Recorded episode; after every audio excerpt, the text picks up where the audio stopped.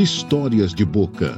Criação de Benício Bulley. Apresentação Pedro Pinto de Oliveira.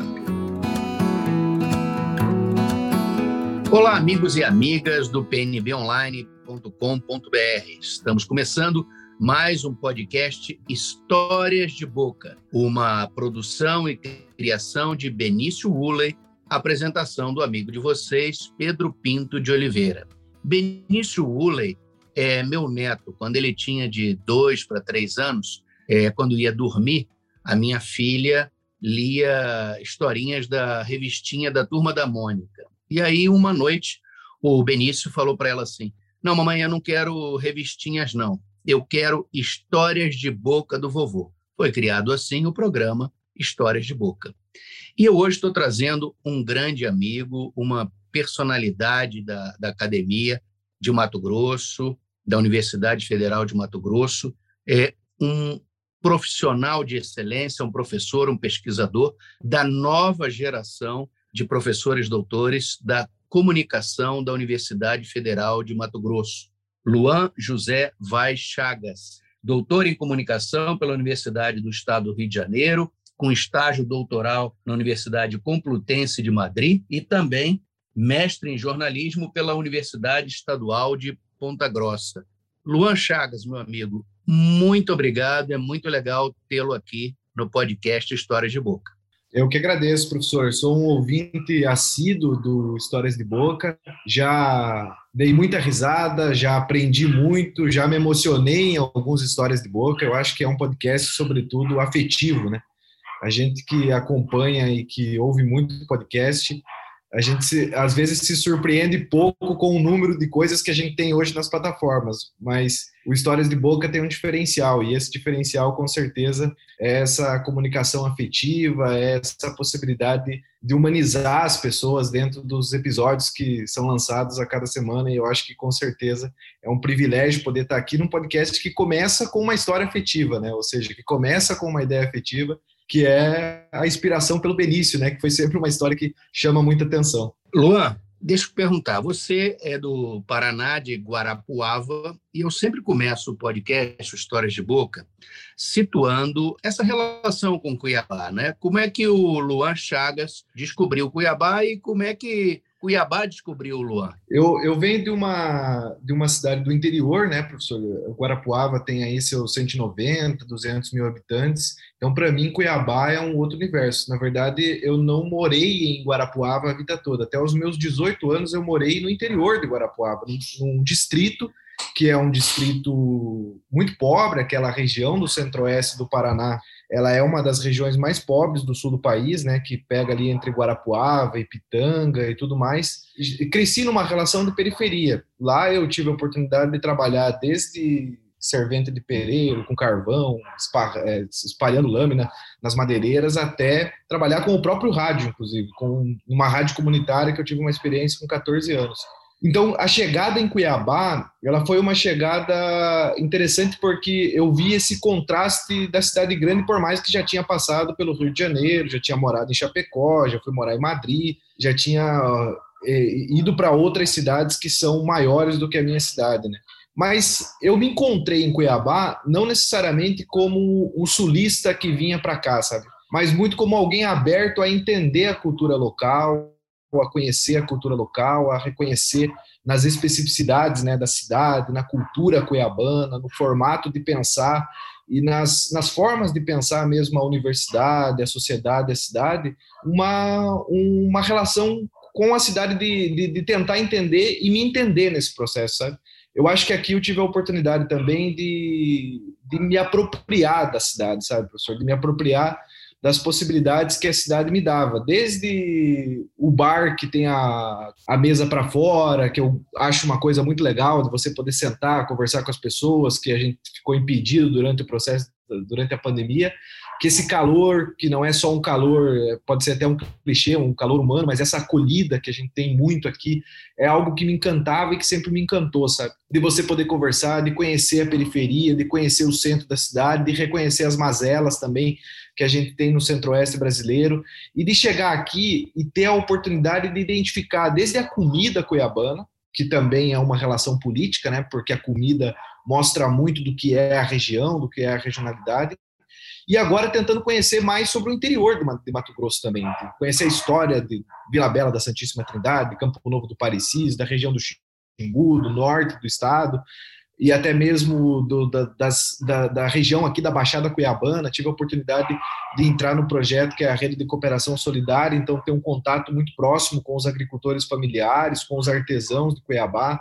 Isso me proporcionou a possibilidade de me tornar assim nesses últimos três anos também quase que também um cuiabano sabe? Também alguém que tem um pouco dessa dessa marca assim da, da acolhida, de estar tá muito aberto a, a, a aprender, de estar tá muito aberto a conversar com as pessoas, de ter muito interesse em mostrar essa nossa região, que eu acho que é, uma, é também uma estratégia nossa na pesquisa de você é, mostrar as potencialidades, né, professor, do que a gente faz aqui no Centro-Oeste. Então, me tornei depois diretor regional Centro-Oeste da Intercom, e há uma defesa dentro dos âmbitos da pesquisa de dizer: olha, a Universidade Federal de Mato Grosso está aqui, a gente tem rádio há 84 anos na cidade, há mais de 80 anos na cidade, a gente tem potencialidades aqui, a gente quer mostrar nossa cara, a gente tem coisas sendo produzidas aqui que são tratadas internacionalmente, e eu acho que isso dá um orgulho mesmo de poder ser acolhido e, nesse pouco tempo, ser considerado também alguém que é que traz essa marca não necessariamente só do sul, claro que por origem, nunca vou deixar de pensar o que é a palmeirinha para mim na minha vida, o que são as minhas raízes,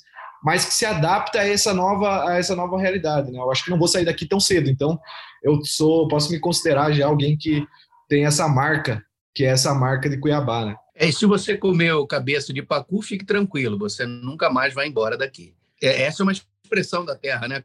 Quem come cabeça de pacu não vai embora daqui, né? Não, já, já fui no São Gonçalo Beira Rio, já comi cabeça de pacu, já comi banana da terra, já comi farofa de banana, peixe com farofa de banana, já aprendi a fazer as comidas daqui. Eu acho que o vinagrete, a farofa de banana e a Maria Isabel, enfim, essas são, são coisas que a gente acaba gostando muito, né? É, a gastronomia é, cuiabana é, é, uma coisa espetacular. Esse é um diferencial também que as pessoas descobrem, nossa, quanta coisa bacana, quanta coisa legal que tem em Cuiabá.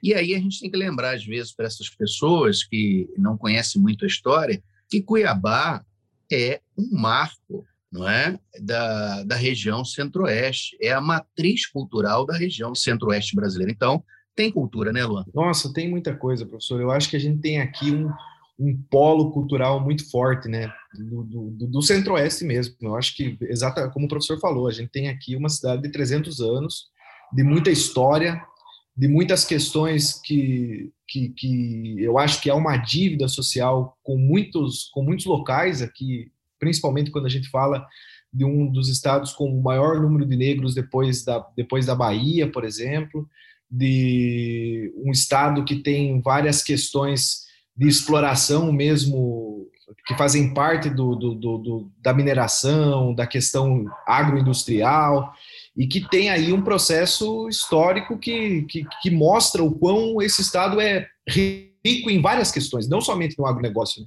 mas rico na cultura, nas pessoas, no cotidiano, no que é a vontade do cuiabano de poder construir o seu dia a dia, dos trabalhadores dessa cidade que constroem essa cidade há 300 anos então, a gente anda por, por, por bairros aqui, ah, como Imperial, Pedra 90, como aqui o Tijucal, a região. É, você, você sente o que é o latino-americano, né, professor? Você vai para. É, assim, já tive na Europa a oportunidade de estar na Europa, mas eu me impressiono cada vez mais quando a gente vai para regiões como a, quando a gente vai para alguns países da América do Sul, como por exemplo a Bolívia, o Paraguai, a Argentina, que já transitei por essas regiões, e quanto elas se aproximam nessa latinidade dessa América Latina quando a gente entra nos bairros de Cuiabá. Quando a gente vai ver o que é a vendinha lá no interior, o seu Márcio que vende água ali no Pico do Amor, o cara que produz é, artesanato ou faz as peças diferentes ali no, no, Imperial, na região Imperial, ou entra no Tijucal, ou vai para São Gonçalo Beira Rio, que é o primeiro bairro de Cuiabá, onde tem as primeiras os artesanatos, essa, essa sabe? Então é muito impressionante a gente vivenciar desde o Siriri, Cururu, até, até, as outras, até as outras manifestações, do lambadão, do próprio rádio, das, das construções culturais que a gente tem aqui na cidade. Né? Luan, eu tenho ouvido aí, a gente está conversando e tem é, aí um leve latido, né? E aí eu quero que você conte para os amigos aqui, os internautas do Histórias de Boca, que você deu um nome, gosta tanto do seu trabalho, é tão assim apaixonado pela, pela filosofia, pela comunicação, que esse cachorrinho que está latindo aí no fundo recebeu o nome de um filósofo, é isso? É o Teodoro, né? Teodoro Adorno. o, o, o Bentinho ele foi adotado em 2013, né? E aí a gente tem dois, tem o Bentinho que foi adotado em 2013 e, na verdade, agora tem o, o Teodoro também, que foi adotado no ano passado, foi adotado em, sete, em novembro de 2020, de 2020, né? É um filho da pandemia. E aí o, o Bentinho, ele, quando ele chegou em casa, ele era muito desconfiado, assim, sabe? Ele não ia muito com as pessoas, ficava na dele e tal, ele não confiava em ninguém, era demorou se aproximar dos donos na época, né? Ele ficava sempre se escondendo. E nessa relação, a minha irmã estava em casa e a minha irmã estava lendo Dom Casmurro, estava na época de fazer vestibular, tinha 17 anos, então ah, vamos dar o nome de Bentinho, já que é desconfiado desse jeito, então vai ficar por Bentinho. E o Teodoro também, o Teodoro chegou, foi adotado, né? Ele é um, é um cachorrinho que vem de uma ONG, e o Teodoro também ficou um pouco sem nome, bem nesse período que a gente estava é, começando a disciplina de, de, de teorias da comunicação, e aí falei, vai, vai esse nome então para o Teodoro, né? E ficou, ficou o Teodoro. O Teodoro depois teve um problema renal. Eu sou muito, eu sou muito apegado. Na verdade, eu tinha uma relação com, sempre tive uma relação com os bichos, assim, de ter uma relação de distância, assim, na infância e tudo mais, por mais que a gente tinha em casa e tudo mais.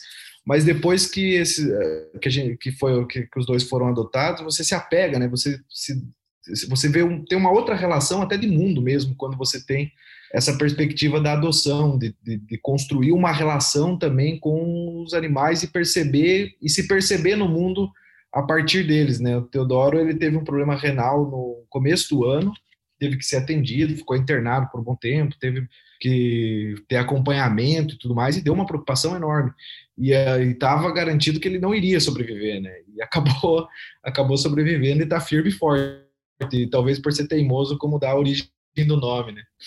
É, as teimosias de Adorno. As teimosias de Adorno, isso mesmo. Nós vamos conversar agora mais a miúde sobre os temas que você é um professor de excelência, um pesquisador, é, uma referência nacional, que é o, o rádio e o podcast.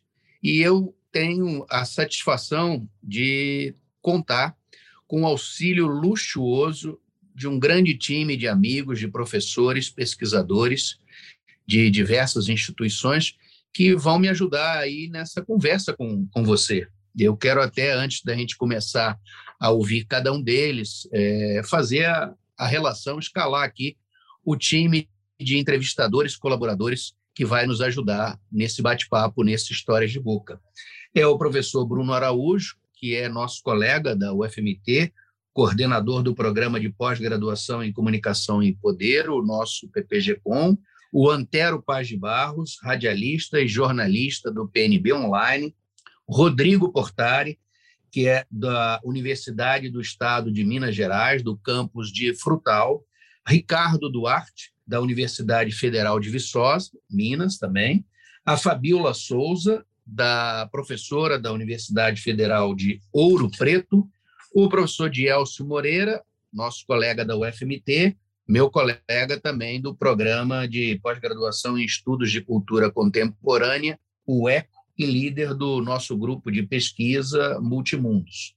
O João Neto, que é diretor da Rádio Capital 101.9, aqui de Cuiabá, e fechando esse time, a professora Vera França, professora da Universidade Federal de Minas Gerais, uma das coordenadoras da rede interinstitucional de acontecimentos e figuras públicas e uma referência nacional também nos estudos de teoria da comunicação. Eu quero começar, antes da gente entrar especificamente sobre o rádio e o podcast, com uma provocação do nosso colega Bruno Araújo. A gente vai começar discutindo um pouco o contexto político do país, eu acho que é, é importante.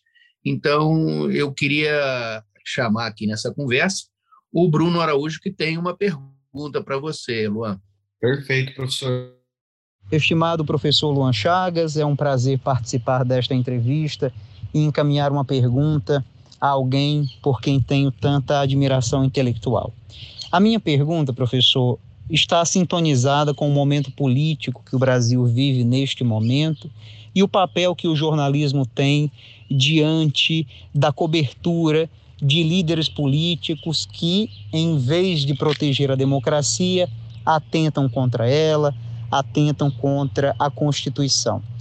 Dentro da discussão sobre a seleção de vozes no jornalismo, importa questionar não apenas as vozes que aparecem, mas o tratamento que é dado a essas vozes. E nesse sentido, o que eu peço, como talvez como uma provocação, é a sua avaliação sobre a postura, o papel que o jornalismo brasileiro tem tido neste momento na cobertura eh, de Jair Bolsonaro e da presidência da República. Em termos objetivos, eu perguntaria se os critérios de noticiabilidade que a comunidade interpretativa do jornalismo convencionou como aqueles que são importantes para legitimar e credibilizar as vozes do jornalismo, se esses critérios dão conta hoje num contexto em que líderes políticos atacam a democracia à luz do dia. É isso, professor. Muito obrigado. Eu gostaria de agradecer o Bruno Araújo, enfim, um grande colega, um grande amigo, né? Eu acho que, assim como o professor Pedro Pinto, Bruno foi uma das pessoas que. É interessante a história com o Bruno, porque a gente se conheceu por meio de e-mail. É, é, eu tinha apresentado um trabalho em 2018, se não me engano, 2017, no, na Compolítica, e a gente apresentou um trabalho sobre a situação do impeachment na época, né? Da situação do, do da relação da situação do golpe contra a Dilma, e aí ele me enviou um e-mail para convidando para compor um livro que ele organizou junto com a professora Lisiane Guazina. A gente trocava e-mails e tal, até que um dia a gente se encontrou no, no, concurso ali, fez o concurso, mas não sabia. Eu não sabia que ele era o Bruno Araújo do e-mail, eu não sabia que eu era o Luan do e-mail também. E depois a gente foi perceber que viraria colega, se tornaria colega na universidade, e daí que a gente foi se tocar, nossa, mas a gente está no mesmo livro, né? E foi engraçada a situação. Eu acho que a provocação do Bruno é muito interessante, professor, porque a gente vive um momento muito caótico na situação política, social, enfim, contextual e sanitária do país. É, é triste a gente pensar que no meio de uma pandemia a gente tenha que discutir voto impresso, tenha que discutir algumas relações que, que, que, que enfim, que parecem ser é, quando você vai contar para alguém de fora do Brasil, ele pode, ele, ele, pode até não entender mesmo como que a gente tem algumas questões, né? É quase que a gente mesmo não entende o que está acontecendo. Mas, por outro lado, o jornalismo, ele, ele, ele de alguma forma contribuiu para esse cenário que a gente está hoje e principalmente por uma relação histórica, que é a confiabilidade nas fontes. Eu tenho trabalhado com a pesquisa nessa, nesses últimos anos sobre a seleção das fontes, os critérios de noticiabilidade e o trabalho de seleção das fontes, e a gente sempre relegou a seleção das fontes e a seleção dessas vozes como uma coisa muito prática, ou seja, é uma coisa muito simples. Você vai atrás da fonte que está mais acessível, seleciona essa fonte e essa fonte vai, declaração dela entra dentro do ambiente jornalístico, né? dentro, entra dentro da matéria e muitas vezes a declaração é aceita porque o, é aquilo que a professora Silvia Moretson chamaria de jornalismo de mãos limpas, né? Ou que outros, outra pesquisadora histórica, socióloga, a Gay Tutman, chama de um ritual estratégico. Você coloca nas aspas e você, como jornalista, diz: Ah, não fui eu que disse, está ótimo, então outra pessoa disse.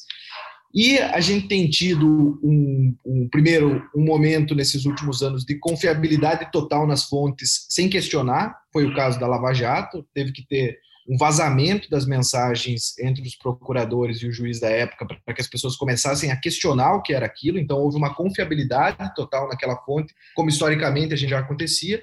E por outro lado, uma compreensão também de que ouvir o outro lado é muitas vezes ouvir absurdos sabe? E trabalhar com programas que buscam é, trazer esses, é, essas mensagens escandalosas ou, ou, mensagem, ou falas que são muito falas desviantes, como a professora Lídia Sporholz, que é uma pesquisadora também da área do jornalismo, vai dizer que essas opiniões desviantes elas não deveriam entrar nesses, nos programas ou dentro do jornalismo, porque elas são opiniões que já foram superadas. Por exemplo, a ideia da Terra plana. Isso é uma coisa superada há séculos.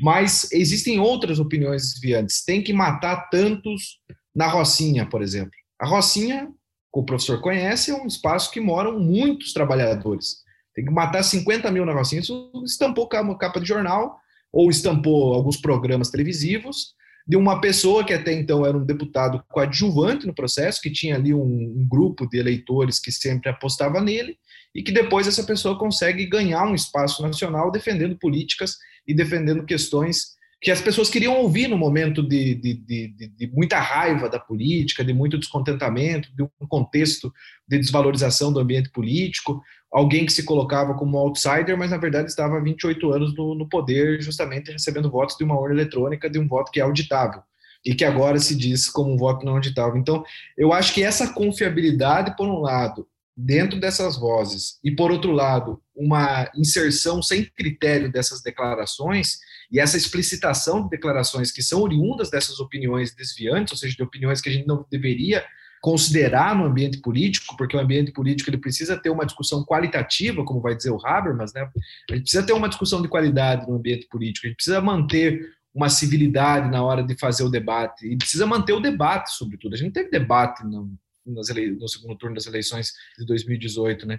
Então, para a gente manter esse debate qualitativo, gente não deveria considerar essas opiniões desviantes, por um lado, e não deveria e deveria ter um, um processo de seleção de fontes e de declarações apurado para que a gente possa proporcionar um debate público qualitativo.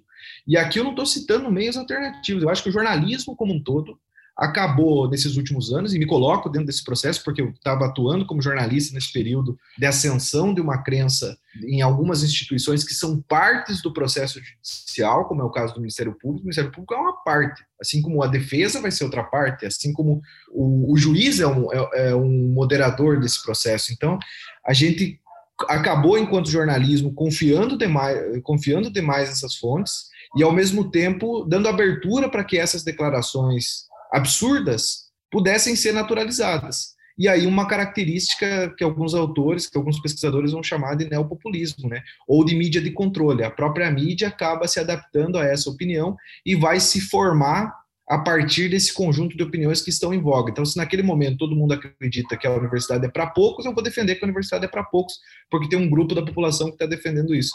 E é muito preocupante, né, professor? Porque a gente chega num momento que, infelizmente, a gente precisa discutir as políticas públicas, precisa discutir a vacinação, precisa discutir a questão sanitária do país, e a gente tem um dia todo de desfile de tanque no centro de Brasília e tem um dia de votação de voto impresso. Então, são questões que desviam o foco e que muitas vezes acabam prejudicando o cenário político e prejudicando muitas vezes o cenário político a partir, inclusive, da própria seleção de quem fala no jornalismo. A gente precisa reconhecer que há uma racionalidade colonizadora no processo de seleção dessas vozes, ou seja, a gente ainda mantém muitas vozes ou as falas em pessoas, em determinados grupos da sociedade, grupos econômicos, grupos com poderio político, enfim, que acabam detendo o poder de se relacionar com a imprensa, até porque nós temos a maior parte dos jornalistas hoje formados para trabalhar na assessoria da imprensa. Então, quem tem esse poder de se relacionar melhor com a imprensa, ou de destacar suas declarações, ou destacar o, a agenda pública, tem condições de fazer com que esse sistema seja é, mais aberto e acaba que o jornalismo evidencia muitas vezes declarações que não poderiam ser evidenciadas. Né? Agora, é, Luan, nesse desdobramento que o, o Bruno trouxe de comunicação, política, eu já, já quero fazer uma análise com você com relação a, a um caso específico, já a partir do, do meio rádio, de um veículo, que é a Rádio Jovem Pan, e o uso instrumental dessa emissora de rádio pelo presidente Bolsonaro, que usa esse meio para fazer suas declarações, recorta é, as declarações que são convenientes para ele e coloca isso nas redes sociais. E a própria programação da, da Rádio Jovem Pan, francamente, é transformada é, num palanque, transformada num instrumento de propaganda do presidente Bolsonaro.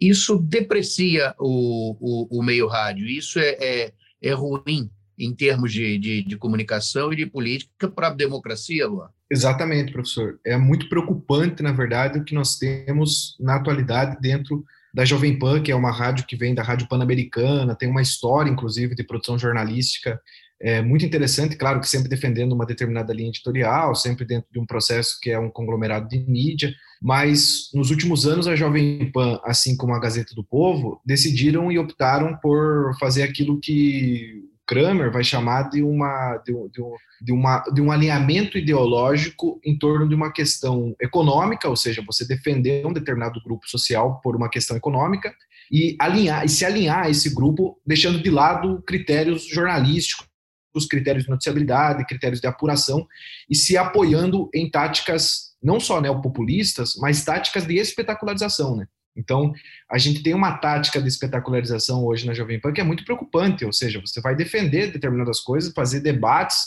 no morning show pela manhã sobre terra plana, fazer um debate no meio-dia sobre a questão da internacionalização internacional comunista que está de volta, porque a gente está numa cultura do mundialismo e tal, e não sei o quê, e no final do dia um rádio jornal que se defende como rádio jornal, que é os Pingos nos Is, levantando temas como os perigos da vacina, os problemas da vacina, a vacina relacionada à morte, à mortalidade. A gente está apresentando agora, nesse mês de novembro, entregou, na verdade, ontem, um artigo científico em conjunto com orientando no, no programa de mestrado aqui da, da, do PPG-Com, uma análise sobre os comentários é, relacionados à cobertura da vacina no Pingo nos Is, no programa Os Pingos nos Is. E é muito preocupante, professor, porque a gente poderia dizer, não, mas a seleção, de, a pesquisa que vocês fizeram é uma pesquisa enviesada, porque vocês vão ter um determinado, uma determinada posição política e a análise qualitativa vai identificar que esses comentários sobre a vacina são comentários pejorativos em torno da vacina. Mas nós fizemos uma análise por meio de um software chamado Iramutec, que é um software de análise gramatical, análise semântica, e colocamos cinco, os cinco programas mais ouvidos na plataforma do YouTube, com mais de um milhão de visualizações, com mais de 500 mil visualizações por uma média assim de 700 mil visualizações por programa. E a estratégia do programa é justamente fazer isso, colocar essa busca no esse termo no, no título e nas palavras-chave do YouTube para que as pessoas possam fazer a busca e ter acesso primeiro ao programa. Então, o relatório da Reuters, que foi divulgado recentemente, numa pesquisa em janeiro e fevereiro, em 46 mercados de mídia, identificou o YouTube como uma das principais plataformas de busca de notícia hoje no, no mundo. E quando você olha para as buscas sobre vacina, e identifica essas buscas sobre vacina ali nos programas, nos comentários, a gente vai identificar que esses comentários são ligados, por exemplo, é, quando, quando feitos sobre a vacina, são ligados à ideia de morte, de perigo, de problema, de questionar, de não vacinar, de orientando as pessoas que isso pode causar efeitos colaterais, problemas relacionados ao em outros países que a pessoa morreu por conta da vacina, quais são, a, quais são os problemas da vacina, ou então politização da vacina por meio do, do governador João Dória, que é onde tem a maior oposição da Jovem Pan, é o próprio governador. Então você tem uma ideia de vacina que é colocada para as pessoas, que se replica no final do programa, quando as pessoas começam a enviar os seus comentários. Aí o final dos Pingos nos Is é dedicado aos ouvintes. Quando os ouvintes entram em contato, é para dizer, ó, oh, não vou tomar essa vacina, essa vacina aí tem que ser questionada, essa vacina é isso, essa vacina é aquilo. Então, eles criaram um ambiente de discussão sobre a vacina pejorativo para a vacina durante um bom tempo, até que se convencionou que a vacina seria a solução para isso, reconhecida inclusive pelo próprio Ministério da Saúde e ampliando o escopo de vacinação, e aí então você tem uma outra visão. Não, essa vacina a gente precisa ter agora para a questão econômica, os empresários estão buscando vacina, aí tem lá entrevista com o Carlos Wizard, que é um dos apoiadores, enfim. Então é muito problemático isso, porque se o jornalismo se propõe a construir conhecimento na sociedade, e se as estratégias jornalísticas se propõem a construir conhecimento, a gente precisa rever os critérios e o rigor que é, que é dado dentro da apuração. Porque quando a gente fala sobre estudo, quando é citado dentro dos comentários a palavra estudo ou a palavra ciência, é para defender estudos relacionados à cloroquina, ainda que esses estudos não sejam comprovados. A vacina, ela vai ser relacionada à morte, a problema. Então, isso é muito preocupante, porque a gente tem um ambiente sanitário no primeiro momento, esse, é a, gente só fez análise sobre a vacina, mas tem um ambiente muito pior, que é o um ambiente político, em que a defesa do autoritarismo, a defesa desses discursos autoritários é muito claro quando a gente tem a ideia não só do voto impresso, mas a ideia de você não reconhecer as eleições de 2022, a ideia propagada de que a gente pode ter um, que, que, que a gente pode ter uma, uma volta do comunismo, uma ideia de comunismo, quando sequer a gente teve isso no, durante o governo do PT, a gente sabe que a gente teve uma série de equívocos, inclusive, do próprio governo, e que beneficiou muito mais os banqueiros do que necessariamente alguns grupos sociais, mas a gente sabe que é propagado aí uma ideologia antidemocrática dentro desse espaço. E aí o rádio, ele se torna não só um espaço de espetacularização dessas ideias equivocadas, neopopulistas ou até autoritárias, mas também um espaço de mídia de controle, como a, alguns autores vão chamar, ou seja, essa mídia ela já não tem mais um controle de censura, mas ela tem um controle interno que acaba se autocontrolando para defender uma determinada linha editorial e não abre espaço para outras opiniões. Defende um pressuposto do jornalismo, que é ouvir um determinado outro lado, e esse, entre aspas, outro lado seria o outro lado anti-vacina, outro lado anti-democracia, mas que esse outro, eh, esse outro lado ele é controlado por uma determinada política, por uma determinada ideologia, que é a ideologia bolsonarista atual. Não é nem uma questão de direita, de conservadorismo, mas é uma questão mesmo antidemocrática, preocupante e problemática, né? E isso se atravessa na programação inteira, porque veja um programa de entretenimento como o do meio-dia do Pânico na Jovem Pan, que foi sempre reconhecido por um programa de, de falar, de contar piada, de falar bobagens, muitas vezes piadas machistas, enfim, se tornou um programa é, ultraconservador, chato, e um programa que para defender a questão financeira e a questão do Bolsonaro. Né? Morning Show, que era um programa de entretenimento para falar sobre, sei lá, novela, o dia a dia dos famosos e tudo mais, virou também um programa para discutir se a Terra é plana ou se a Terra é redonda. A gente chegou nesse ponto. É, é, é, é o uso, é o uso do meio rádio desse instrumento e porque tem um apelo para a população mais desprotegida dessa leitura mais crítica é, para a marcha da, da, ignorância que o país assiste. Né, Mas vamos, vamos avançar, porque nós temos aqui outras perguntas já agora relacionadas mesmo ao meio rádio, ao podcast, dos nossos é, entrevistadores, colaboradores. Eu, eu quero chamar agora, nessa conversa, o jornalista e radialista Antero Paz de Barros, que tem uma pergunta para você, Luan. Olá, Pedro Pinto de Oliveira. Olá, professor Luan Chagas. É uma honra enorme poder perguntar para o professor Luan. Professor Luan é um dos maiores entusiastas que eu conheço do rádio. Eu tive a oportunidade de participar com ele de um debate na Universidade Federal de Mato Grosso. Eu gostaria, professor Luan, que o senhor tratasse, eh, traçasse um paralelo entre a importância do rádio, a sobrevivência do rádio, quando todo mundo imaginava que o rádio ia acabar quando surgiu a televisão, a importância do rádio, a sobrevivência do rádio e qual a relação do rádio com o podcast. O podcast fortalece a radiodifusão? Fortalece o rádio brasileiro? Qual que é a sua opinião, professor, uma honra imensa poder perguntar ao senhor. Vou ficar ouvindo aqui para aprender. Um abraço, professor. Eu gostaria, mais uma vez, de agradecer o diálogo com o Antero Paz de Barros. Eu acho que o que eu já conheci sobre rádio foi a partir de uma conversa com ele, a partir das apresentações dele aqui no nosso debate que ele está citando na pergunta e dizer que eu sou um grande admirador dos comentários do Antero, inclusive estou no grupo de WhatsApp dos comentários do Antero, porque o, o, o Antero tem muita história para contar, né, professor? O Antero tem muitas coisas, tem muita experiência, é uma figura pública. Eu acho que é essencial para a gente entender a história de Cuiabá e de Mato Grosso, entender a história do rádio em Mato Grosso. Ele sempre conta a história da foto que ele tem na, no colo quando criança do, do, do, o Luiz Gonzaga. Então, só isso já demonstra o quanto, na verdade, importa para a vida e importa para o cotidiano dele esse meio sonoro aqui no nosso cotidiano. E eu poderia dizer, Antero, que, olha, o, o podcast nasce do rádio, isso é óbvio, né? Então, a gente tem aí um processo de remediação.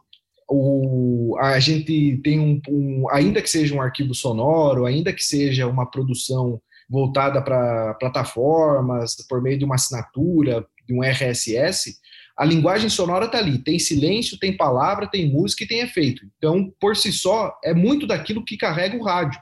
Inclusive, se a gente for analisar, a tendência no Brasil foi de que os primeiros programas de podcast eram rodas de conversa. Isso é a tertúlia radiofônica, é o debate radiofônico, é a questão que sempre interessou no rádio, como uma mídia barata, ou seja, de você poder sentar três, quatro pessoas e fazer um debate qualitativo. Claro que nem sempre os debates são bons necessariamente, porque a gente sabe que tem muita coisa que acaba não progredindo ou não se sustentando desse, desse âmbito dos podcasts.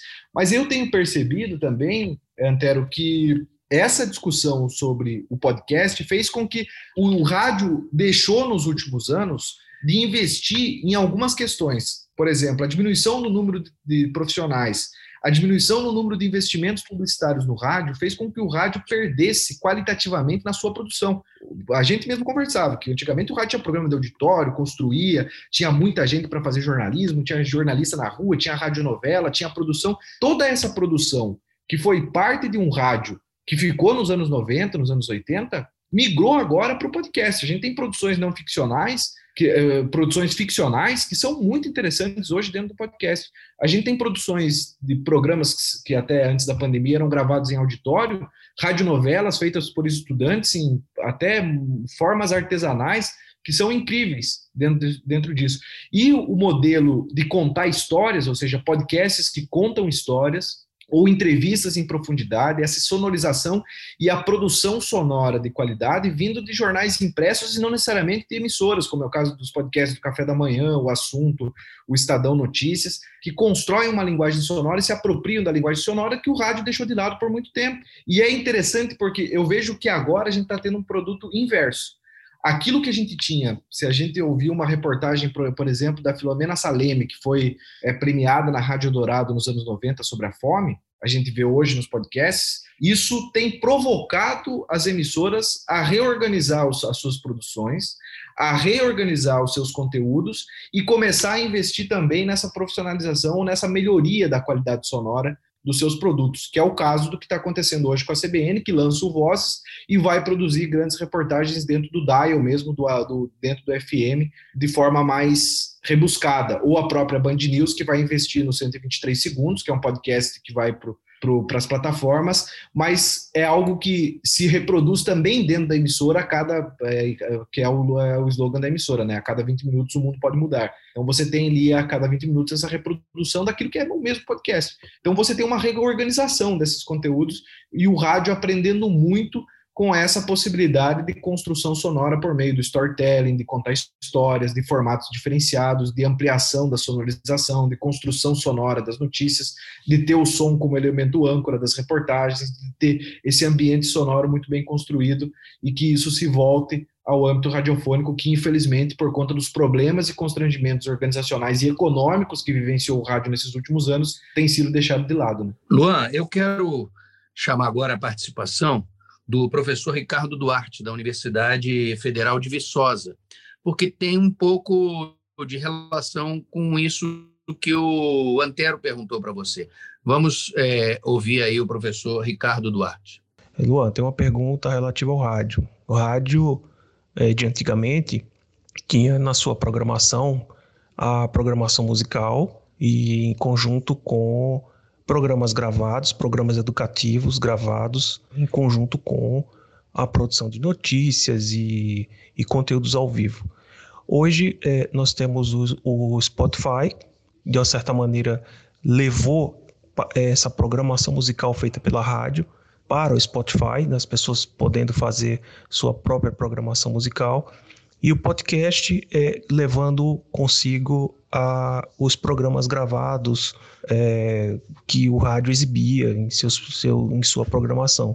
Então, qual o futuro do rádio nesse sentido? É, são a produção de notícias, é, que tipo de gênero e formato o rádio agora na internet, falando para o mundo, o rádio com imagens, é, pode estar trabalhando?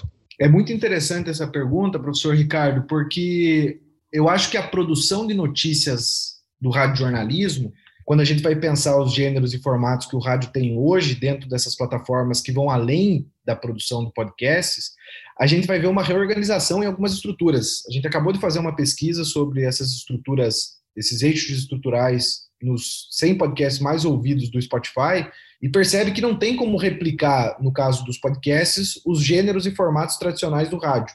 Por outro lado, quando a gente vai olhar para o rádio, isso é mais estruturado. A gente tem lá o que é clássico, né? Segundo o professor Luiz Arthur Ferrareto, André Barbosa Filho, aqueles que já identificaram esses gêneros e formatos.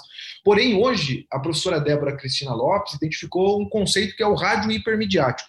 Então, a gente tem modelos radiofônicos, modelos de produção radiofônicas que vão para o YouTube, que vão para o Facebook, que vão para outras plataformas, que tem o som como elemento âncora, ou seja, você ainda agrega a informação, ela tem que ser dada de forma sonora, sabe? Tem que ser dada com a especificidade do som, mas agrega imagens, por exemplo.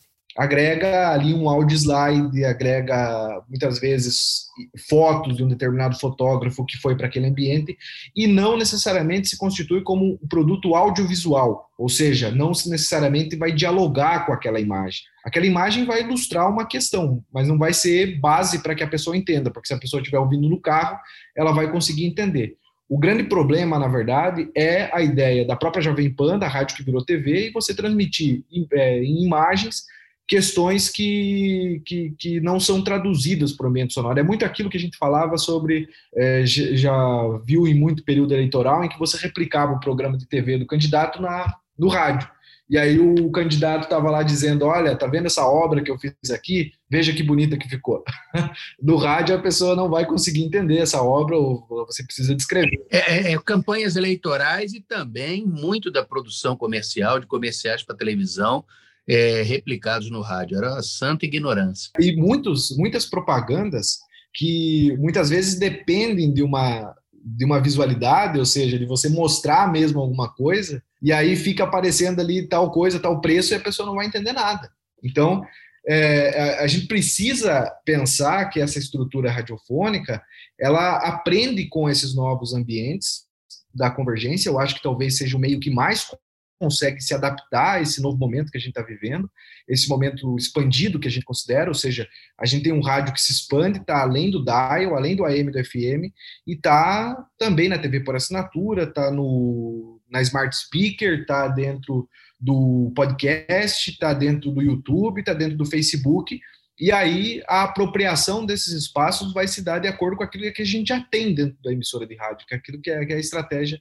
já tradicional e adaptando é, a importância disso, de entender que o som é o elemento âncora. O que vem depois pode agregar, mas o som é o elemento âncora. Luan, eu agora quero trazer uma preocupação do professor Rodrigo Portari, ele é da Universidade do Estado de Minas, do campus de Frutal, que é essa questão do, de pensar na produção do podcast, mas como é que esse formato, como é que essas comunidades do, do interior podem trabalhar com com podcast. Vamos ouvir o, o, o, Rodrigo aí. Olá, tudo bom? Tudo bem com vocês? Aqui quem fala é o professor Rodrigo Portari, sou da Universidade do Estado de Minas Gerais, campus de Frutal, e é um prazer estar aqui conversando com o professor Luan. Professor, falando de podcasts, uma pergunta que me vem aqui à mente. Nós acompanhamos muitos aí em plataformas como Spotify, Google Podcasts, há uma, uma, produção muito grande, cada vez maior, desse formato né, radiofônico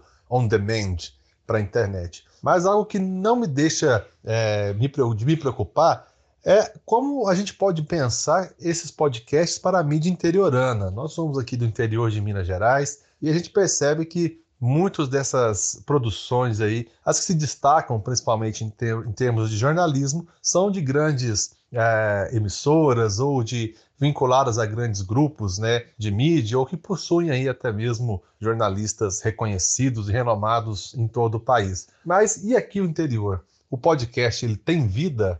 Será que existe aí uma janela de mercado, uma forma de que essa mídia interiorana de cidades pequenas, de 20 mil, 30 mil, 50 mil habitantes, possa chegar a seu público e fazer sucesso? Como é que o senhor vê essa questão do podcast para a mídia interiorana. É algo que me incomoda e gostaria muito de ouvir a sua opinião sobre isso. Muito obrigado, um grande abraço a todos e até a próxima.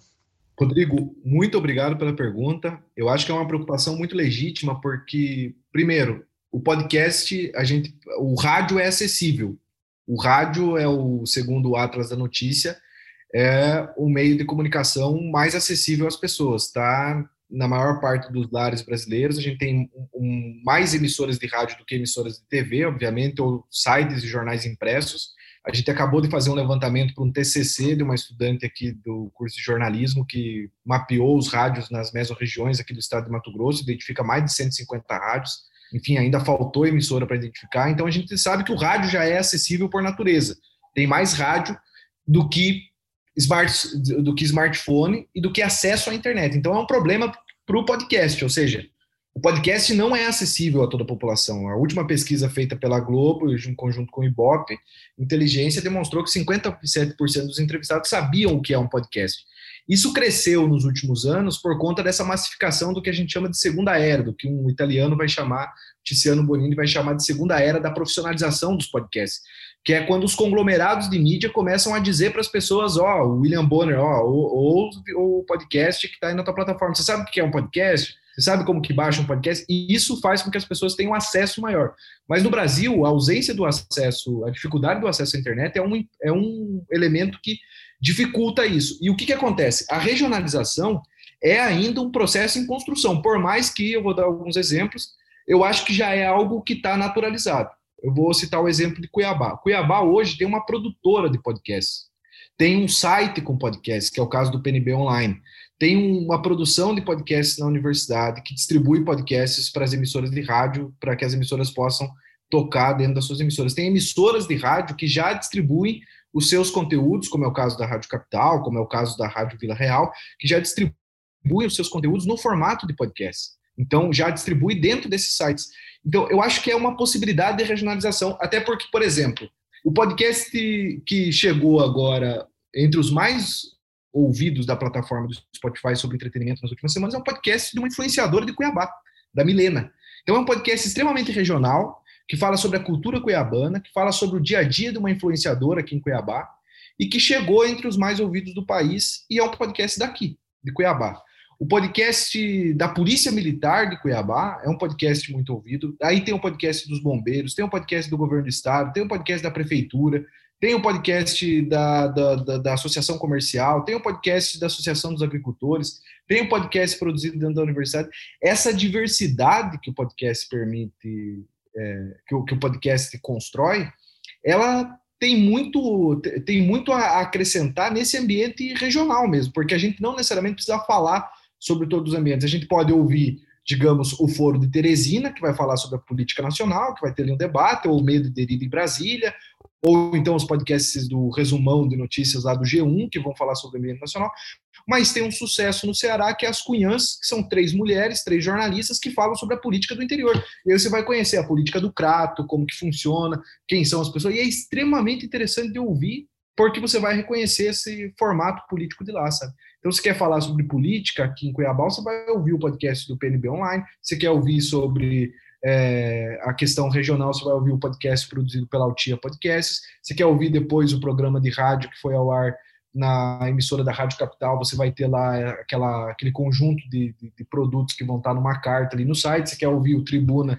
da Rádio Vila Real, você vai procurar na plataforma o Tribuna da Rádio Vila Real. Então, eu acho que uma coisa é você não depender dos mesmos números dos podcasts nacionais, porque, obviamente, os podcasts que são dos grandes conglomerados vão ter um acesso maior dentro dessas plataformas e não querer que já tenha uma audiência muito alavancada dentro desse espaço, mas, é, por exemplo, ter a possibilidade de você é, garantir com que o teu, o teu espaço, o teu entorno possa ouvir podcasts que falem sobre os assuntos que são relacionados ao que você está vivenciando, né? Luan, é bom, eu quero agradecer aí ao Rodrigo Portari pela participação e eu vou dar um, um, um intervalo aí nas perguntas é, dos professores, pesquisadores, nesse contexto acadêmico, para a gente ouvir a, a pergunta de alguém do mercado, né, do meio do meio rádio, veículo de, de comunicação radiofônico, que é o João Neto. Ele é o diretor da Rádio Capital 101.9 de Cuiabá, quer fazer uma pergunta para você, Luan. Olá, professor Pedro Pinto. Olá, professor Luan Chagas. É um prazer estar aqui falando com vocês. Aqui é o João Neto, da Capital FM, e a minha pergunta é sobre rádio. Não podia ser diferente, né? É, eu queria saber a opinião do professor em relação a essa manutenção da força do rádio, a essa penetração do rádio na sociedade, mesmo é, com todas as novas plataformas de mídia, com todos os novos produtos, os novos formatos que surgem, como o próprio podcast, que não é uma coisa tão recente, não é um produto tão recente, mas que tem cada vez mais ocupado espaço aí principalmente no Brasil. É, na sua opinião, professor, como o rádio se fortalece tanto, é, mesmo tendo essas, esses desafios, digamos assim? É, e outra coisa, como nós podemos trabalhar o rádio em paralelo, em conjunto com o podcast? Existe uma maneira do rádio trabalhar em conjunto com o podcast? É, um produto pode colaborar com o outro, um, um produto pode influenciar no outro? Eu acho que é uma, uma questão muito interessante. O João Neto é um grande companheiro aqui também. Falei do Antero Pais de Barros, mas o João Neto foi o, talvez a primeira pessoa que eu tive contato dentro do rádio de Cuiabá e que está por trás disso, né? Porque nós da academia, né, professor, a gente tem uma visão. Eu acho que é uma visão legítima. A gente constrói muita pesquisa, mas a gente precisa ter uma, uma visão também de quem está por trás da administração do produto, né? De quem está ali construindo no dia a dia, quem está correndo atrás de patrocínio, quem está garantindo financiamento, quem está pagando a conta, na verdade, né? Porque é uma pergunta que não pode ficar fora do ambiente de pesquisa. Quem paga a conta? Quem dá um jeito de administrar esses produtos? E fica muito fácil a gente falar aqui sobre o crescimento dos podcasts e não entender como que isso pode ser aplicado dentro das emissoras de rádio, que já tradicionalmente tem um investimento muito sério dentro desses espaços. Eu acho que a Rádio Capital é um exemplo disso. É uma emissora que investe em jornalismo, é uma emissora que investe em novas estratégias, em estratégias de circulação dos seus produtos, estratégias. Futebol. Exatamente. Foi a emissora que transmitiu toda a Série B, então não é uma emissora que começou agora a transmitir, porque o Cuiabá está na Série A, né? Não é uma coisa recente. É, e transmitiu a Série B do ano retrasado, e transmitiu antes. Então, a, a, investir dentro desses espaços é muito importante, porque você tem que ter uma carta. Né? Aí tem que ver o rádio como um mercado. Né? Tem coisas que você vende mais. E tem coisas que muitas vezes você não vende direito, que está ali, mas tem que ter aquele produto ali, porque se chegar alguém quiser comprar, ele vai dar um jeito de pegar aquele produto. O, e essa é uma frase que, o, que, eu, que eu aprendi com Jorge Teles dos Passos, que foi diretor da rádio que eu trabalhei lá, uma pessoa sensacional, e ele tinha essa visão, ó, tem coisa que infelizmente a gente não ganha muito dentro do rádio, mas se a gente não tiver aquele produto ali, a hora que o cara vir comprar, esse, esse produto não vai estar ali e você vai acabar perdendo dinheiro na hora de poder comercializar o espaço dentro da tua emissora. E é, é interessante porque é, essa estratégia da Rádio Capital de se inserir em vários espaços, pô, você tem desde o programa do Lambadão de Cuiabá, até o programa com os influenciadores, até o programa, enfim, até o esporte com investimento, o jornalismo, você tem uma diversidade na Rádio Capital que é muito interessante. E eu acho que essa contribuição do podcast, João Neto, é algo que pode nos ajudar em alguns pontos. Quando a gente migra os nossos programas para dentro do podcast, a gente tem duas estratégias. Uma delas é reconhecer as especificidades da plataforma. Vamos pensar, por exemplo, a CBN vai lá e produz o Vozes somente para podcast, não distribui isso na programação. Então, ela vai produzir somente para esse espaço, somente para esse âmbito. Ela vai utilizar esse espaço só como uma forma de divulgação. Por outro lado, a gente tem a, a, outra estratégia, que é a estratégia de transposição dos conteúdos. Então, eu vou enviar o meu conteúdo do Jornal da Capital para dentro da plataforma. Vou enviar o meu conteúdo do, do, do, do, programa do fim de semana para dentro da plataforma. Vou enviar o outro programa para dentro da plataforma. Sabe? Principalmente os programas falados. Eu acho que os programas musicais são, são mais difíceis da gente é, mensurar isso dentro do ambiente, porque a gente vai disputar com a música que está dentro do, do Spotify, dentro do Deezer, e aí a gente não tem como disputar. Eu acho que a gente não disputa mais o ambiente de música, porque as pessoas escolhem a sua programação dentro desses espaços e não dá certo. Agora, quando a gente leva o programa falado, as discussões daquele programa, o que aquele programa está transmitindo dentro do, de uma série de entrevistas, de interesses locais, a gente tem, além de como garantir uma fidelização por meio de assinatura, por meio de escuta, garantiu acesso às métricas. Eu tenho apresentado agora, apresentei na última, no, no último curso para a rede de rádios universitária do Brasil, um curso, uma oficina sobre análise de métricas, porque esses ambientes, essas plataformas como Spotify, Deezer, Castbox, nos oferecem muitos dados interessantes. Tipo de público, o que, que o público está gostando de ouvir, quem é esse público, qual o perfil, o perfil de idade, o que, que eles estão ouvindo dentro da plataforma, que tipo de música eles gostam mais de ouvir quando ouvem esse determinado programa. Então, eu posso adaptar a minha programação depois a músicas que são tendências dentro daquele programa. Eu posso reconhecer, por exemplo, que, de que região essas pessoas estão ouvindo. De que locais elas estão acessando. Tem hoje a plataforma do Google que dá a possibilidade de perceber até que ponto a pessoa ouve aquele podcast, ou seja, até que ponto o meu programa foi interessante, até que ponto ele deixou de ser. Pô, vou ouvir de novo essa métrica junto com os produtores e dizer, ó, aqui a gente teve uma queda que, que aconteceu nessa queda? Será que o assunto não estava interessante? Será que a gente errou? Será que teria, deveria trazer alguma coisa a mais? Será que pode reorganizar nossa linguagem? Por que, que, tal, por que, que a gente tem uma escuta concentrada em 23 a 25 anos e não tem uma escuta concentrada em 35 a 45? Então, eu acho que essa plataformização, ainda que ela seja um problema, muitas vezes, se a gente for pensar teoricamente, quando a gente vai falar em estratégia comercial, ela é muito boa para que a gente tenha ali o dado da plataforma nos auxiliando a redirecionar a nossa linguagem, os nossos públicos, e inclusive oferecer, professor, para o cara que vai anunciar uma estratégia específica, sabe? Porque quem vai anunciar também, ela quer, ele quer um retorno daquilo. Ninguém anuncia e dá dinheiro porque, ah, vou dar aqui um determinado valor para a emissora porque eu gosto da emissora. Ele vai anunciar porque ele quer um retorno da marca dele, do produto dele, ele quer vender o que ele está produzindo. A gente vive num sistema capitalista e vive num sistema que tem que girar dinheiro. E eu acho que o rádio e o podcast são elementos que estão dentro desse sistema comercial e que são grandes, é, são espaços fundamentais de giro econômico no país, sabe, de giro financeiro. Então, quando a gente vai falar sobre isso, eu acho que a gente precisa cada vez mais, não só da pesquisa radiofônica, que é uma coisa que a rádio já vai fazer, mas que custa, mas a gente também pode agregar essa pesquisa radiofônica, o consumo nosso dentro do espaço do podcast e depois, inclusive, comercializar esse consumo, sabe? Ou até produzir. Eu falava da pergunta do, do Rodrigo Portari, mas essas produtoras de podcasts no interior hoje, elas estão agregando valor e conseguindo manter financeiramente a produção de podcast do terceiro setor. Então, ela faz um podcast para uma ONG, faz um podcast para um determinado grupo, ela faz um podcast ali para um anunciante, ela faz um podcast privado, como a gente tem hoje assessorias de imprensa e assim por diante, que vão atuar nesse sentido. E tem um crescimento muito grande em algumas cidades. A gente não chegou a cidades, não chegou a identificar, talvez, em cidades com menos de 300, 200 mil habitantes. Mas o caso de Cuiabá é um exemplo, o caso dos grandes centros tem sido um exemplo, o caso de cidades do interior que já tem produtoras específicas que, além de produzir o comercial, produzem o podcast. Eu acho que as emissoras de rádio podem prestar esse papel também, no sentido de comercializar esses espaços a partir de um determinado. E a emissora, olha só, professor, já tem um número de ouvintes. Dizer para o ouvinte que ele vai ter acesso a isso depois do horário, que ele não precisa se preocupar, porque se ele não conseguir ouvir naquele momento, ele pode ouvir depois, pode ser uma, algo, um elemento agregador, inclusive, para a própria emissora.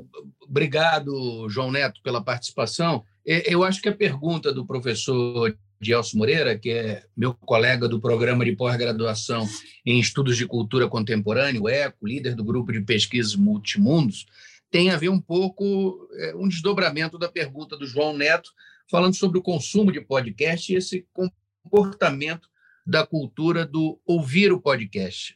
Professor Gelson Moreira. Luan, é realmente extraordinário o consumo de podcast. Eu gostaria de saber se já há pesquisas que indicam quais os elementos motivadores que alavancaram o consumo, esse consumo extraordinário de podcast no Brasil. Além desse consumo extraordinário de podcast e, e dos elementos motivadores, há estudos sobre o comportamento de audição de podcast estudos que possam nos orientar sobre este comportamento de audição, sobre a cultura do ouvir podcast propriamente dita?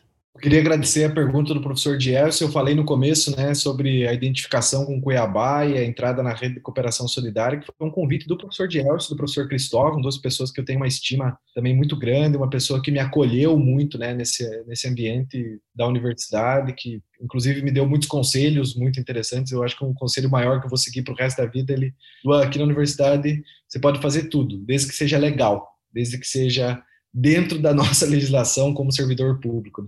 Então, isso foi algo que, que, que, me marcou muito e que me ensinou muito, até como professor. Enfim, eu acho que tem um trio aí: o professor Dielso, o professor Pedro Pinto, o professor Cristóvão, são pessoas muito animadas, né, com muitas produções. E, que nos ensinam muito como alguém que está chegando agora. Né? E assim, professor, eu acho que é interessante, né? Primeiro que o professor fala sobre uma coisa muito legal, que é a cultura do ouvir, né? Então a gente tem uma tradição aí de rádio de mais de 100 anos no Brasil. Desde a primeira transmissão lá na Rádio Clube de Pernambuco até agora, o rádio se reconstruiu, se reorganizou, se, re, se reconstruiu, se adaptou né, aos formatos. E essa cultura do ouvir do podcast no Brasil, ela tem surpreendido. Vamos pensar, por exemplo, a Globo lançou recentemente uma pesquisa em parceria com a Ibope. Na maior parte das vezes, essas pesquisas não são divulgadas, elas são feitas internamente, a gente sabe como funciona, né, dentro do ambiente corporativo, ou seja, você faz uma pesquisa, muitas vezes prefere não divulgar aquela pesquisa, porque obviamente é a tua estratégia, né? Mas a Globo não, a Globo deixou aberto, justamente para atrair anunciantes para esses produtos. E que demonstrou que o assunto, por exemplo, é o podcast mais ouvido na América Latina que é o podcast de notícias diário da Globo. Né?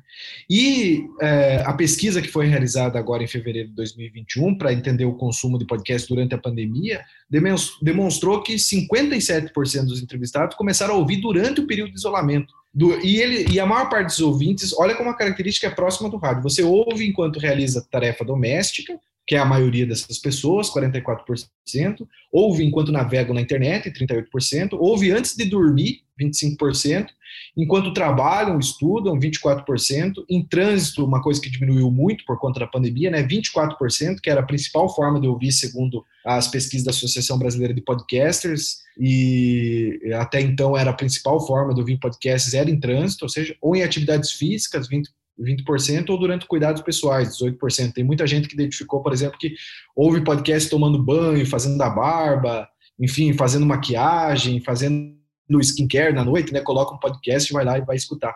E, e é interessante que essa escuta que a gente tinha anteriormente, antes da pandemia, de podcasts longos, de uma hora, duas horas, três horas, ela foi se concentrar em podcasts de 30, 40 minutos, no máximo uma hora. Então você tem um ambiente que vai proporcionar que a pessoa escute fracionado, né? Ela vai deixar de escutar agora para terminar de escutar amanhã, para terminar de ouvir. Mas essas pesquisas, não só essas, mas a própria pesquisa do Instituto Reuters, a pesquisa que foi lançada agora do relatório da Reuters de 2021, a pesquisa que foi lançada pelo Ibope Media no começo do ano, a pesquisa do Vox Next, que foi lançada também no final do ano passado, elas têm demonstrado um crescimento e uma massificação, aquilo que a gente considerava uma mídia de nicho, que era uma mídia nichada, ou seja, dentro de uma dentro de, um, de grupos específicos que eu vi, se tornou uma mídia de massa porque a gente passou da, da, da, da, do número dos milhões de ouvintes em alguns casos, né? O The Daily, que é o benchmark, né, que é o, que, que, é o exemplo de podcast diário de notícias que foi seguido por Folha de São Paulo, pelo Globo, pelo, pela, pela TV Globo, pelo Estadão, por outros, por, pelo Clarim na Espanha, ele se tornou um dos podcasts com o maior número de downloads diários, de 2, 3 milhões de downloads por dia escuta. Então isso é um impacto muito grande, né? Que demonstra essa não só essa consolidação dessa segunda era, né? Desse momento de profissionalização, como um momento em que é necessária a profissionalização para que a gente possa ter a manutenção desses podcasts no cenário de construção midiática e de ecologia de mídia que a gente vive na atualidade. Luan, eu acho que essa questão do, do consumo é uma, uma questão chave, né? E também eu quero voltar agora é, à questão do radiojornalismo, especificamente a questão das práticas do, do jornalismo. E quem vai conversar agora com a gente, quem vai perguntar para você, é a professora Fabiola Souza, que é da Universidade Federal de Ouro Preto. Fabiola. Olá, eu sou Fabiola Souza, professora substituta aqui no Departamento de Jornalismo da UFOP, e gostaria que o professor Luan destacasse algumas práticas que os podcasts de jornalismo têm adotado que podem ou já estão né, inspirando a produção diária das emissoras e o radiojornalismo. Em resumo, professor Luan, o que o radiojornalismo pode aprender com os podcasts informativos? Fabiola, eu queria agradecer a pergunta, dizer que tenho muitos amigos em Ouro Preto, tanto a professora Débora, a professora Nair Prata, Luana Viana, que é diretora da rádio, uma colega que eu tenho escrito junto há muito tempo, e agradecer pela pergunta. E eu a, recentemente eu fiz uma série de entrevistas aqui numa pesquisa com os produtores de podcasts jornalísticos para entender quais os valores que essa comunidade interpretativa pro, é, reproduz, né, dentro da produção de podcasts. O que, que muda quando a gente produz radiojornalismo, quando a gente produz jornalismo impresso, na hora de pensar as práticas de podcasts. E é interessante como essas práticas dos podcasts, ou seja, algumas práticas dos podcasts jornalísticos têm influenciado o radiojornalismo. Por exemplo, a ambientação sonora, a criação de paisagens sonoras, a construção das paisagens sonoras e essa sonorização desses espaços, que estava sendo esquecida pelo rádio, que estava sendo esquecida, ela é um fundamento principal quando a gente vai ouvir um podcast da Folha de São Paulo, quando vai ouvir o assunto, quando vai ouvir determinado produto que está dentro da plataforma. Então, essa sonorização que foi deixada de lado muitas vezes tem inspirado os produtores do radiojornalismo a repensar suas estruturas. Ou seja, a gente precisa voltar àquilo que a gente era. Não dá, ter, não dá mais para ter só palavra, música no máximo e a sonora. Não dá para ter mais a sonora só seca daquilo. A gente precisa contar a história das pessoas, precisa fazer uma coisa mais humana, precisa ter proximidade, que é uma característica do podcast, né? Você ter uma relação íntima com o ouvinte e que você muitas vezes começou a tratar como todos, como, como uma coisa generalizada, né? Então, eu acho que inspira muito o radiojornalismo hoje essa produção ampliada da sonoridade na hora de pensar os nossos produtos, né? Bom, e agora, para encerrar essa participação, esse auxílio luxuoso dos nossos amigos, os professores, pesquisadores, profissionais do, do mercado do rádio, a participação da professora Vera França, da Universidade Federal de Minas Gerais, uma das coordenadoras da rede interinstitucional de acontecimentos e figuras públicas e uma referência nacional nos estudos de teorias da comunicação. Vera, muito obrigado pela sua participação. Inicialmente, eu quero cumprimentar o Pedro, meu querido amigo, pela iniciativa, pelas muitas iniciativas que você tem, Pedro. Cumprimentar o Luan, que eu não conheço pessoalmente, mas por mais essa oportunidade de interlocução. Então, Luan, eu tenho né, algumas questões aí so, sobre o rádio. A primeira delas é sobre a especificidade do rádio né, hoje. É, existe uma preocupação clássica né, que os pesquisadores sempre se colocaram né, quando do surgimento de novos meios é, e que dizia respeito à a, a, dúvida aí sobre a sobrevivência de um meio com o aparecimento de, de outros mais, mais avançados ou mais complexos. Eu acho que essa preocupação já caducou, né, e a gente tem o que a gente tem visto é que há espaço né, para diferentes meios e há uma acomodação e às vezes uma, é, uma, uma, uma, adaptação, uma mudança aí de, de, de lugar e, e, de função. Então, nessa perspectiva, eu te perguntaria, né, no momento em que o rádio, a, as produções radiofônicas, né, sobretudo o radiojornalismo, é, através da, da, internet, das diferentes plataformas, é acompanhado inclusive de imagem, é, eu perguntaria né, qual é a especificidade que o rádio tem. Né, se ele não teria um pouco se, se aproximado tanto da televisão, através do YouTube e outras formas. É, então, qual é a especificidade que o rádio mantém? O que, que é específico do rádio hoje? O que, que o caracteriza? E na mesma linha, né, então, qual é a função social né, que o rádio vem, que o rádio cumpre hoje, em nossos dias? Uma outra questão, já mais é, com relação aos estudos sobre rádio, eu te perguntaria, aliás, constatando, né, fazendo um parênteses aqui, que a gente uhum. percebe que o rádio é, é, um, é um objeto de estudo negligenciado, né? Ele recebe menos ênfase do que outros outros meios, outra, outras mídias, né? É, apesar de sua importância. Mas eu, te perguntaria se você tem acompanhado e o que você, me, o que você poderia me dizer sobre os estudos sobre rádio no Brasil. O que, que esses estudos têm, é, qual que é a incidência, qual que é o foco, né? como, como é um pouco, claro, rapidamente aí, um certo estado da arte sobre os estudos sobre rádio no Brasil. É isso e um grande abraço a todos vocês. Professora Vera França, uma pessoa que eu tenho uma admiração enorme, da qual eu, eu posso dizer aqui que eu não conheço a professora Vera França pessoalmente, mas conheço ela das várias leituras que fiz dos trabalhos acadêmicos, dos livros, enfim, das contribuições fundamentais para a história da comunicação no Brasil, para a história das teorias da comunicação e para tantas pesquisas que, inclusive, nos inspiram né, no cotidiano de produção acadêmica de alguém que está começando, me considero alguém que está começando nessa área. E as duas perguntas da professora são muito interessantes, porque a primeira pergunta é uma preocupação que vem acompanhando, assim, o, o, quais os limites do que é rádio e do que é audiovisual, sabe? Eu acho que o rádio, é, como a professora mesmo falou, é uma questão superada, da qual a gente sabe que houve um processo de remediação e de adaptação do rádio às novas plataformas. A gente, desde 2000 2016, 2015, 2014, o grupo de rádio e mídia sonora da Intercom, que é o principal grupo onde se agregam as pesquisas, e eu já vou falar mais sobre ele, tem entendido que o rádio é um meio sonoro expandido, ou seja, o rádio é um, o, o rádio hoje vive um contexto expandido e hipermediático. Expandido porque vai além do AM e do FM, ou seja, a linguagem sonora, ela se replica dentro do podcast, ela se replica dentro da TV por assinatura, ela está ali inserida, e a gente precisa entender o rádio como uma linguagem que vai além daquilo que a gente identifica somente no que está sendo transmitido ao vivo em AM e FM. Ela está inserida também quando ela vai para o site, quando ela vai para outros espaços, quando ela ganha outras características. Então, esse rádio é expandido.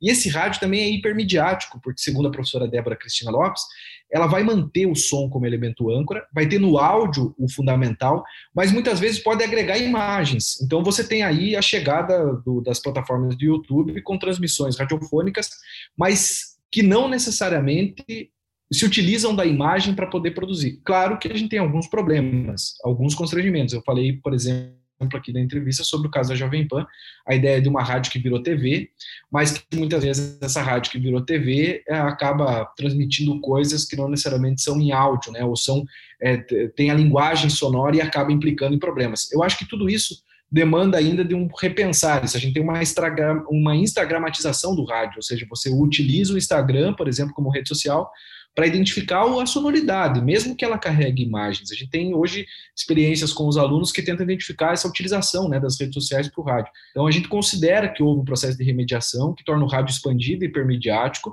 mas que é preciso ainda entender quais são as características e como, que o sonoro continua com esse elemento âncora, como elemento fundamental na hora de se entender a notícia quando você vai ouvir apenas pelo áudio. Né? A outra questão sobre as pesquisas recentes que a gente tem dentro do meio, esse ano é um ano comemorativo para pesquisa em rádio e mídia sonora no Brasil. Né? A gente faz 30 anos de grupo de rádio e mídia sonora da Intercom, a gente tem um conjunto né, de publicações. Eu falo que sou recente porque a gente é, tem um grupo que tem nomes fundamentais para pesquisa, desde o professor Eduardo Meide, a professora Sônia Virginia Moreira, a professora Nélia Del Bianco, a professora Débora Cristina Lopes, Valciso Coloto, enfim, tem um grupo de pessoas que se dedicou nesses últimos 30 anos, que a minha idade, tenho 31 anos, né, se dedicou nesses últimos 30 anos a pesquisar o rádio, né? a demonstrar as especificidades do rádio, trazer para nós hoje as características desse rádio que se mantém como mídia sonora, que se mantém como uma forma mais acessível de comunicação, que tem os seus constrangimentos, que tem os seus controles, que ao mesmo tempo é o principal meio de levar né, o radiojornalismo, como o professor Eduardo coloca, o rádio informativo é aquele meio que orienta muitas vezes as massas, as pessoas, que se constitui como companheiro, que está ali para é, agregar informações de uma determinada comunidade, trazer detalhes sobre o que aquela comunidade o que interessa àquela comunidade politicamente, socialmente, mas ao mesmo tempo tem fomentado nos últimos anos a entender melhor. Por exemplo, a gente tende a dizer que será que é rádio jornalismo que a rádio comunitária no interior de Mato Grosso faz por não ter um jornalista? Mas será que é rádio como será que é rádio jornalismo que a Jovem Pan faz no Pingo nos Is, na Avenida Paulista? Então são questões que a gente precisa definir ainda e que eu acho que tem sido uma demanda. A gente precisa entender melhor o rádio. Eu acho que chega no momento que a gente tem identificado os constrangimentos organizacionais, os problemas. A gente tem pesquisado essa entrada do rádio dentro do contexto dos podcasts, das smart speakers, da remediação, do processo de remediação muitas vezes contrário, ou seja, do rádio, do, dessas mídias sonoras na internet influenciando o rádio tradicional, e tem tido, assim, eu acho que sucesso no número de publicações, no número de, de conteúdos que tem, inclusive, impactado outros países, sabe? Hoje o diálogo do grupo de rádio e mídia sonora ele é muito amplo dentro da, com a própria ICREA na Europa, com as associações, com dentro da LAIC, por exemplo, dentro dos países aqui da América Latina, e que demonstra assim uma consolidação dos estudos em rádio mídia sonora, que identifica alguns desafios ainda. A gente precisa a gente já tem uma rede consolidada na SBPJOR, que é a rede Radiojor, que esse ano vai discutir esse panorama do, do que é o radiojornalismo, dos limites conceituais né, do radiojornalismo hoje na atualidade, e tem, por outro lado, um desafio pela frente de continuar e entender as características dessas redes de rádio, do que é o radiofônico, das especificidades. A gente chegou num ponto que só entender o podcast como rádio expandido não é suficiente, a gente precisa identificar quais são as características, as especificidades, e tudo isso, que vai dizer, quem vai dizer são as pesquisas, né? São as pesquisas que vão nos demonstrar essas características, esses aprofundamentos, os usos, as apropriações desse meio que tanto importa para nós na atualidade. Vera França, muito obrigado, minha amiga. Luan, eu deixei ao fim e ao cabo para a gente conversar um pouquinho sobre essa experiência aí do podcast e ciência. É, o uso instrumental do podcast como construção de um projeto científico, para além da simples divulgação científica, o podcast de construção científica. Aí eu, eu pergunto para você, o meu parceiro nesse projeto, qual é a potência que você vê nesse podcast de construção científica? Eu vejo, já para antecipar, que é a democratização da ciência, e você democratizar é, dar a, a, conhecer, a informar a, as pessoas do que, que os cientistas estão fazendo, mas, ao mesmo tempo, para o pesquisador, para a pesquisadora, é uma parte desse processo de, do, do projeto científico. E é uma parte que pode relacionar é, diversas entrevistas, pode relacionar diversas abordagens, uma discussão prévia daquilo que ele vai analisar mais à frente. Exatamente, professor. Eu, eu, concordo plenamente com o professor. Eu acho que o podcast pode ser, como o professor bem definiu, uma janela sonora para o laboratório de pesquisa, trazendo detalhes dessas entrevistas, trazendo detalhes do cotidiano e pode se constituir como uma, como uma tessitura sonora, como um texto sonoro da ciência. A gente não precisa se apegar somente né, a ideia do paper, do, da palavra escrita na hora de construir esses materiais. Eu acho que precisa encontrar na linguagem sonora, assim como já encontramos no audiovisual, e é uma referência internacional, a, o trabalho do professor e do professor Dielcio, e eu fico muito animado com essa ideia de pensar o áudio, porque a gente constitui não só uma forma acessível para levar ciência às pessoas, mas também uma forma de ampliar o nosso diálogo a partir daquilo que a gente já produz, a partir daquilo que a gente já constrói. Nós já realizamos entrevistas, na maioria das vezes, já coletamos produtos audiovisuais, já coletamos produtos no trabalho de campo dos pesquisadores, já temos aí um ambiente de produção teórico, conceitual, que nos dá a possibilidade de construir roteiros que vão explicar tudo isso. Então, o podcast de construção científica é algo fundamental para que a gente possa garantir o acesso à diversidade e tratar de forma aprofundada os nossos conteúdos e as nossas pesquisas. É um caminho, né, Luan? É um caminho. Luan, o que, que você achou de participar do podcast Histórias de Boca? Professor, eu queria agradecer muitíssimo a possibilidade de participação. Foi um diálogo sensacional me instigou a procurar outras coisas, a pensar sobre essas ideias. Eu acho que a gente vive um momento que é da cultura do ouvir, sabe? Eu acho que essa cultura do ouvir, a gente fala muito no crescimento do número de podcasts, das smart speakers, da conversa com uma caixinha de som, do áudio, mas é isso tá na nossa raiz. Se a gente for analisar o que era Poranduba, nas comunidades indígenas aqui do, do Cone Sul, né, da, da, dos países sul-americanos, a Poranduba era uma roda de conversa, como a gente está fazendo agora, sabe? De passar de geração em geração a tradição, as, a cultura local. Se a gente for ver o que era o Parejará, era o cara, era o indígena que saía correndo pelas matas para transmitir pela conversa uma determinada mensagem. Os chasques faziam isso na América Central, sabe? Então, a gente teve várias formas de comunicação pré-colombianas que se basearam no áudio. Talvez a gente tenha tido uma história muito silenciosa, que confiou demais confiou demais na, na escrita, na palavra escrita, em detrimento daquilo que também era. Se a gente for analisar, por exemplo, a, quando a gente vai falar o ditado popular, né, é preciso ver para crer, é, demonstra que se você vê, é verdade. Agora, quando alguém te fala, eu ouvi dizer tal coisa, parece uma fofoca, uma coisa que eu não devo acreditar, porque você ouviu aqui. Então, e ouvir, a cultura do ouvir, o escutar, ela é interessante porque o Murray Schaffer, por exemplo, que vai escrever né, a afinação do mundo, vai propor lá uma ideia de, de, de, de esquizofonia ou que a gente está inserido numa sociedade de sons, né, de, de, sonoridades, ele vai dizer que, olha, o ouvido, ao contrário dos olhos, ele não tem pálpebras. Então o som te atravessa de qualquer jeito. Por mais que você tente não ouvir determinadas coisas, elas vão ainda se inserir dentro do teu cotidiano. Por isso que ouvir muitas vezes pode ser traumatizante e pode ser afetivo. E eu acho que quando a gente ouve determinadas coisas, a gente se espanta, a gente se alegra, a gente se apaixona, a gente se, se anima, a gente aprende, né? Então, ouvir é, sobretudo, um aspecto sensorial muito importante e que eu acho que está na nossa raiz cultural, na nossa forma de pensar, no nosso cotidiano, no nosso dia a dia, e que está aí carregado de rádio, de história do rádio, que agora tem novas formas de se pensar, né? Seja no áudio, seja no podcast, seja no áudio do WhatsApp, seja nas diferentes formas aí que a gente tem para construir essa relação com esses espaços. Professor doutor Luan José Vai Chagas, meu amigo, meu parceiro de projeto de pesquisa, obrigado pela sua participação, obrigado aos entrevistadores, colaboradores que ajudaram nessa conversa, o professor Bruno Araújo, Antero Paz de Barros, Rodrigo Portari, Ricardo Duarte, Fabiola Souza, Dielcio Moreira,